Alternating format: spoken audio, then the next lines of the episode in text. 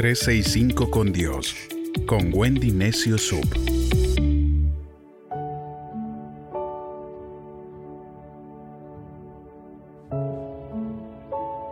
...10 de mayo, Salmos 84... ...acercándonos a Dios... Qué importante es decirle a Dios que lo amamos y poder decírselo a diario. Las personas comunes y corrientes no oran, simplemente mendigan. Así que ora, no mendigues. Cuando oramos, nos unimos al poder inagotable de Dios que nos motiva. Desear con todas tus fuerzas al universo nunca va a ser el sustituto para la oración. El escritor del Salmo 84 anhelaba encontrarse con Dios más que cualquier cosa en su agenda. No hay nada más que toque el corazón de nuestro Dios que escucharnos demostrándole nuestro amor y demostrándole que Él es nuestra prioridad. Un día que es cercado en oración es menos propenso a que se desmorone. El salmista no buscaba a Dios por obligación o por costumbre, ni siquiera por necesidad, sino porque amaba pasar tiempo con Él. Tu familia va a cambiar, tus finanzas, todo va a cambiar cuando busques a Dios como tu primer recurso y no como el último. El verso 5 del Salmo 84 dice, Dichosos quienes son fuertes en el Señor y desean por sobre todo seguir sus pasos. Para el salmista no había cosa más importante, no había algo más hermoso, no había nada más especial que la presencia de Dios. Una vida fuera de la presencia de Dios no tiene sentido, y cada día en su presencia es algo especial y único. La presencia de Dios hay que buscarla, el salmista determinó buscar a Dios todos los días de su vida. La Biblia dice que Dios se deja hallar por aquellos que le buscan, y Jesús mismo dijo, Busca y hallarás, toca y se te abrirá. No podemos pretender tener su presencia y cautivar su corazón si no la buscamos con todo lo que somos, si nuestro amor por Él no es sincero y desinteresado. Hay muchos que dicen que aman a Dios pero no oran, más bien lo ignoran.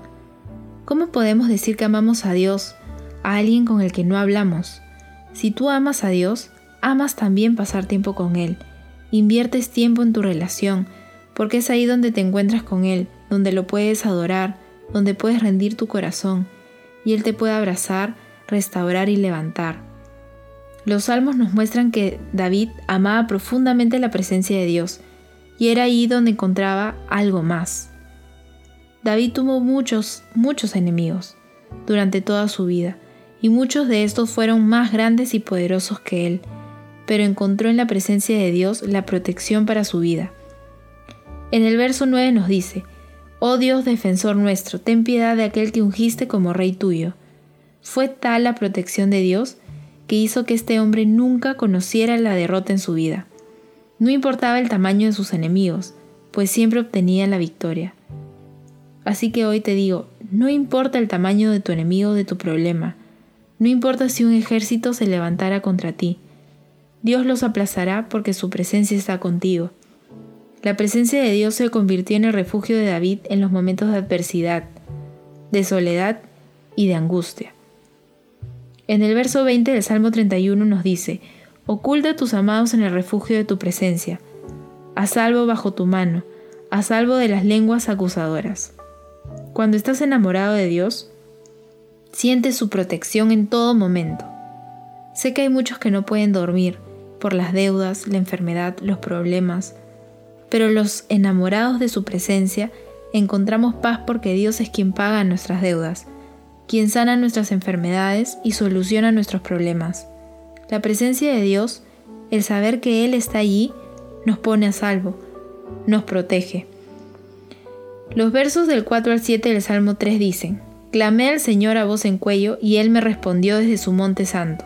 Luego me acosté y dormí en paz, y desperté a salvo porque el Señor velaba por mí. Y ahora, aunque diez mil adversarios me tengan cercado, no tengo miedo.